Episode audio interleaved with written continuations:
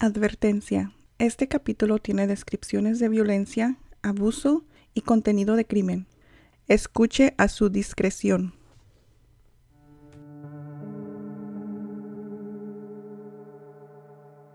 Tanto los médicos como los agentes del FBI encargados de perseguir y estudiar su persona coinciden al afirmar que una de las cosas que lo hacía diferente de los demás asesinos es que los crímenes de Richard Ramírez no seguían ninguna norma concreta. Hola, bienvenidos al capítulo del día de hoy. Si eres nuevo, bienvenido y gracias por apoyar mi canal y no se te olvide seguir el podcast para que no te pierdas ninguno de los capítulos. Si ya eres un seguidor, gracias por estar de vuelta. Yo soy María Carapia y estás escuchando Historias Oscuras. Este es el caso de Ricardo Leiva Muñoz Ramírez, mejor conocido como The Night Stalker, el acechador nocturno.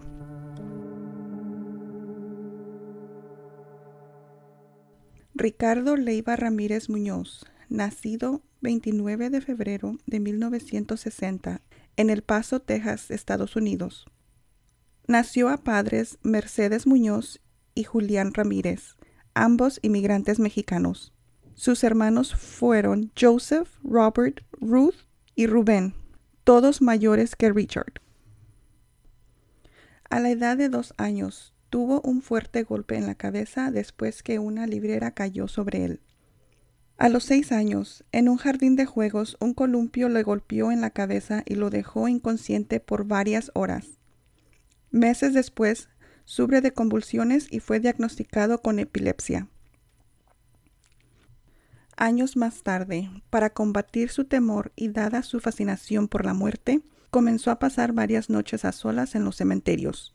El padre abusaba de él y de sus hermanos, con maltratos y agresiones físicas, lo mismo con respecto a la madre de Richard. Richard nació en un matrimonio bastante conflictivo y disfuncional. Su padre, un obrero y ex policía original de Ciudad Juárez, México, era sumamente violento con todos sus hijos, a quienes propinaba brutales palizas, en especial al propio Richard. Richard tenía una relación muy buena con su primo Miguel Ramírez, llamado Mike. Su primo Mike, ex boina verde y ex combatiente de Vietnam lo influyó negativamente cuando Richard apenas tenía nueve años de edad. Mike era un hombre muy violento, quien le contaba a su pequeño primo historias violentas sobre cómo violaba, torturaba, mutilaba y asesinaba durante la guerra a mujeres vietnamitas, mostrándole fotos Polaroid que retrataban con sus crueldades. Mike le contó al pequeño niño cómo se sentía un dios al tomar las vidas de aquellas personas. También le gustaba golpear a su esposa, y le encantaba que Richard presenciara esos ataques. Mike lo inició en el consumo de marihuana y pegamento. Mike terminó asesinando a su esposa con una escopeta durante una discusión delante de Richard. En ese entonces él tenía 12 años. Mike fue a la cárcel, pero salió poco tiempo alegando que estaba drogado. Para costear el consumo mutuo de drogas, el primo mayor indujo al menor en el robo. Con consumo de marihuana, comida chatarra y rica en azúcar, y su falta de higiene causó que su dentadura se pudriera, repercutiendo en una terrible halitosis, mal olor de aliento. Luego empezó a usar cocaína diariamente. Tuvo varias detenciones por posesión de droga y purgo de delitos menores por robos de mercadería. Ya trasladado a California, fue detenido dos veces por robo de vehículos. Ya en este entonces estaba en su adolescencia. Richard fue siempre un entusiasta de la banda de rock ACDC la canción Night Prowler del álbum Carretera al Infierno se convirtió en su himno para él. El 28 de junio de 1984, Richard hizo su aparición. Ginny Binkow, de 79 años, fue atacada en su pequeño departamento de la calle Glacial Park, en Los Ángeles, el hijo de la pobre mujer descubrió el cadáver a la mañana siguiente. La policía descubrió que el asesino había entrado por una ventana que había sido dejada abierta y la mujer había sido violada y apuñalada varias veces. Las heridas infringidas en el cuello eran tan profundas que casi se la desprende de la cabeza. En ese entonces los oficiales no pudieron hacer nada al respecto, pues no encontraron rastros del asesino. Casi un año después, el 17 de marzo de 1985, llegando a la medianoche, María Hernández, de 22 años, llegaba de su trabajo exhausta y estacionando su auto frente a la puerta de la cochera de su condominio y al abrir la puerta se encontró con Richard Ramírez, quien apuntó su arma directo a la cara. A pesar de las súplicas de la mujer, éste le dio un tiro. Afortunadamente, para ella, el reflejo de protegerse con la mano hizo que la bala rebotara en las llaves del carro. Ella cayó herida, pero haciéndose la muerta. Richard subió al departamento y asesinó a sangre fría a la compañera de María, Dale Okazaki, de 33 años, que fue hallada por María tendida en un charco de su propia sangre. El balazo al cráneo había sido lo que le causó la muerte. Casi una hora después, Tsai Lian Yu halló su destino a manos de Richard. Esa misma noche, Richard decidió manejar por las calles en busca de otra víctima. Ahí fue cuando vio a Tsai Lian Yu. Paró su auto, abordó a la pequeña mujer forzándola a abrir la puerta y la acribilló a balazos. La policía llegó al lugar de los hechos minutos más tarde. La mujer solo resistió algunos minutos. El oficial que asistió llamó a una ambulancia, pero murió en su Chevrolet color amarillo a los pocos minutos. Después de este cruel episodio, la policía se dio cuenta que tenía un grave problema entre sus manos. María Hernández aportó los primeros detalles del sospechoso. Alto, oscuro, de aspecto intimidante y de origen hispano. Diez días después del doble asesinato, el 27 de marzo de 1985, Richard Ramírez atacó de nuevo. Esta vez, las víctimas fue un matrimonio. El matrimonio Sazara. Al señor Vicente Sazara lo liquidó instantáneamente de un tiro en la cabeza. Pero Maxine Sazara sufrió la furia del asesinato en toda su maldad. Se dice que los primeros oficiales en ver la escena quedaron impactados por la violencia con que fue asesinada la pobre mujer. El cadáver presentaba los ojos sacados de sus órbitas, varias heridas profundas en el cuello, abdomen y área perineal, así como una gran herida en el pecho izquierdo en forma de T. Esta vez se encontraron algunas huellas, la impresión de un zapato tenis y la certeza de que el intruso había sido el mismo responsable de las muertes de la señora Jean y la señorita Okazaki. Se dieron cuenta que la sed de sangre del sospechoso iba en aumento y que su atrevimiento iba incrementando, por lo que temían que atacaría de nuevo muy pronto.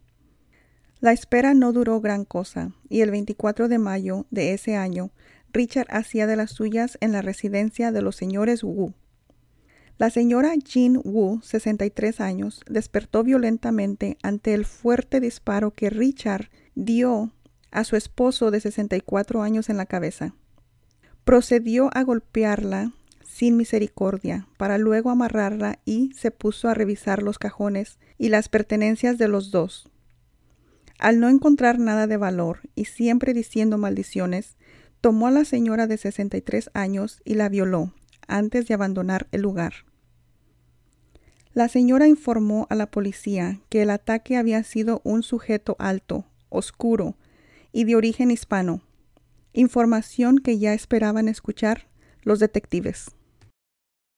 Pocos días después, el 30 de mayo, atacó de nuevo, ahora introduciéndose a la casa de la señora Ruth Wilson, atractiva mujer de 41 años que vivía con su pequeño hijo de 12 años. La mujer despertó en medio de la noche con Richard apuntando una luz y un arma directamente a ella.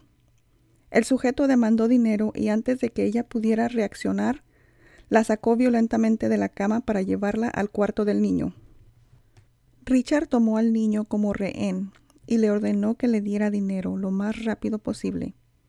La mujer le indicó dónde hallaría una joya de mucho valor y lo condujo a un armario, y pensó que eso la salvaría de esa pesadilla, pero estaba equivocada. Richard agarró al niño y lo encerró en un closet de su cuarto. Regresó con la mujer, le arrancó el negligé y le amarró las manos con unas pantimedias, y a pesar de las protestas, la tumbó en la cama para violarla y sodomizarla. Sumándose al ataque y a la humillación y el doloroso abuso, el espantoso aroma corporal y el aliento horrible de Richard era espantoso. Esa noche la mujer le dijo a Richard que debía haber tenido una vida muy triste para haberle hecho lo que le hizo, y a lo que él respondió que ella se veía muy bien para su edad y que le perdonaba la vida, a pesar de que había asesinado a muchas otras personas en similares situaciones. Cuando la policía entrevistó a la señora Wilson, la descripción del ofensor nuevamente concordó con la ya conocida.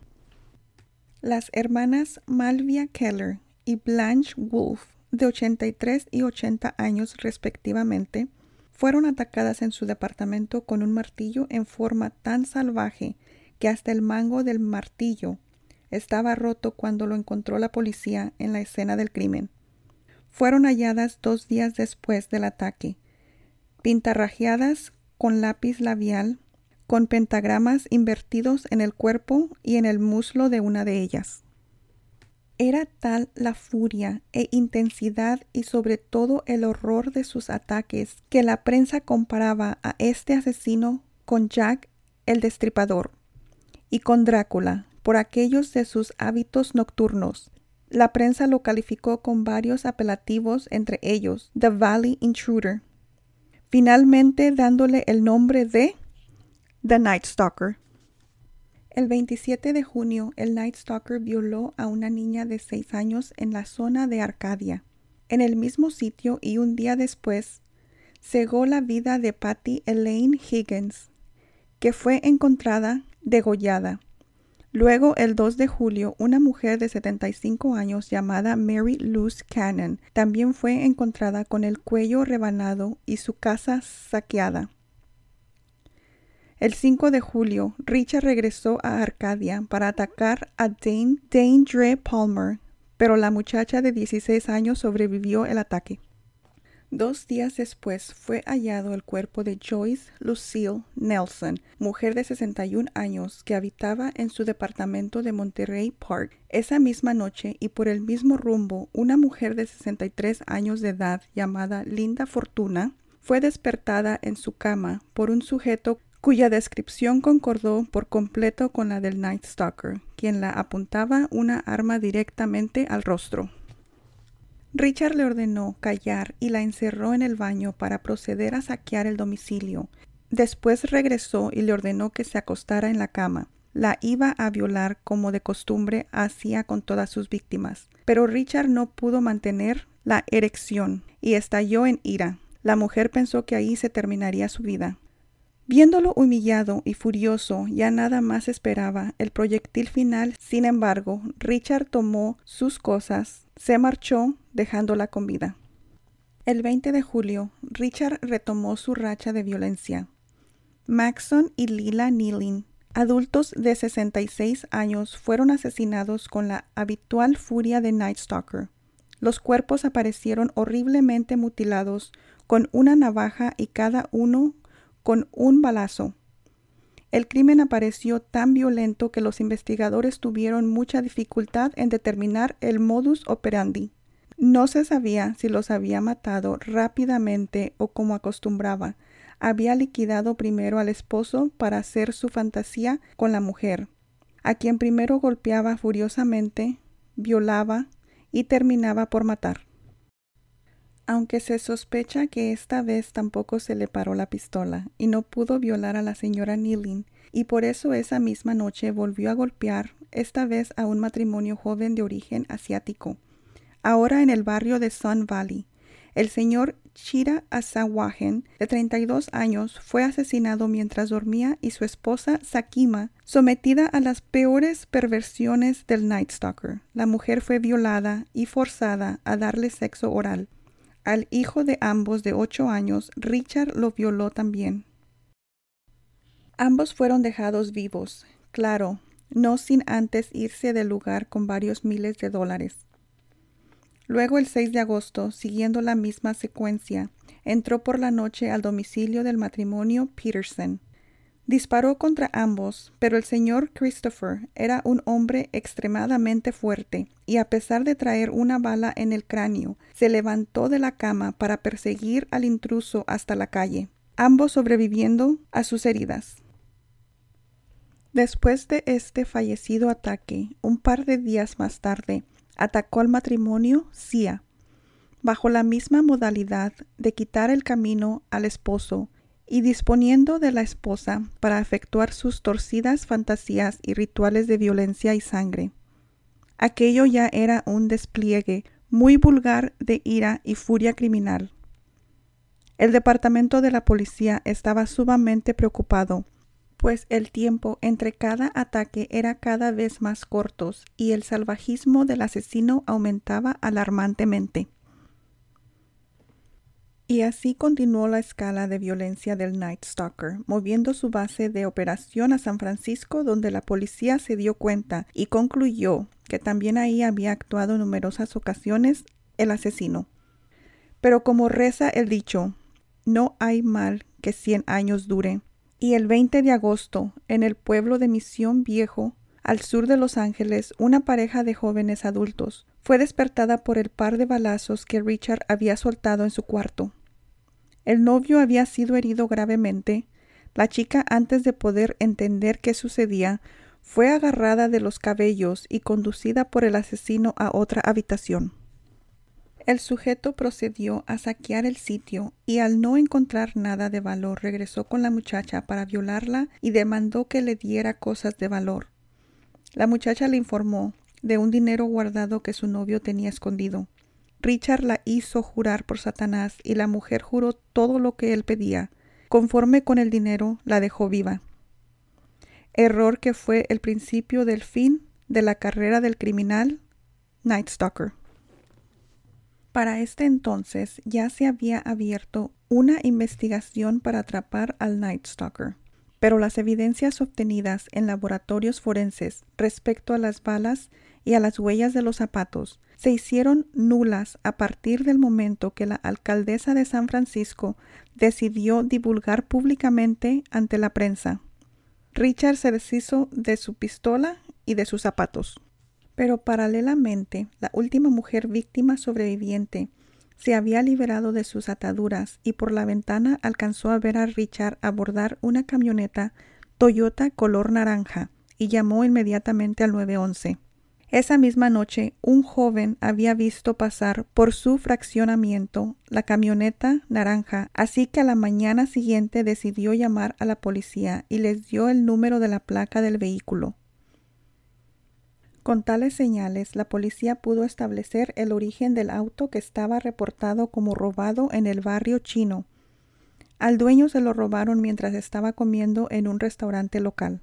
Finalmente, el auto fue ubicado en un estacionamiento de un McDonald's. Se estableció vigilancia las siguientes 24 horas con la esperanza de que el asesino apareciera de nuevo, pero no fue así de modo que un equipo de criminólogos fue enviado a tomar muestras y analizar todo aquello encontrado en el vehículo. En el retrovisor del carro se halló una huella bastante clara. Se envió a la base de datos en Sacramento y a las pocas horas apareció un resultado prometedor. La huella pertenecía a Ricardo Leiva Ramírez. La policía ya sabía a quién buscaba Ahora era cosa de hallarlo antes de que atacara de nuevo. Siete días después del ataque a la pareja de Misión Viejo, Richard intentó hacerse de un automóvil nuevo. Andaba en una zona de Los Ángeles habitada por hispanos. Pensando que entre ellos pasaría desapercibido, eligió a un carro Mustang, propiedad de un tal Faustino Piñón. No se dio cuenta que el señor Piñón reparaba el auto debajo del mismo, y al encender el carro, Faustino salió disparado a castigar a quien osaba meterse con su preciado vehículo. Por la ventana del conductor tomó de la camisa a Richard. Richard le gritó Traigo un arma. Al señor Piñón no le importó, y en el forcejeo fueron a chocar a una barda y a un garaje. Piñón sacó del carro a Richard y lo aventó al suelo. Este inmediatamente emprendió a huir. Casi de inmediatamente al cruzar la calle, Richard vio a Angelina de la Torre, quien en esos momentos abordaba su Ford Granada y la amenazó con el arma para exigirle las llaves.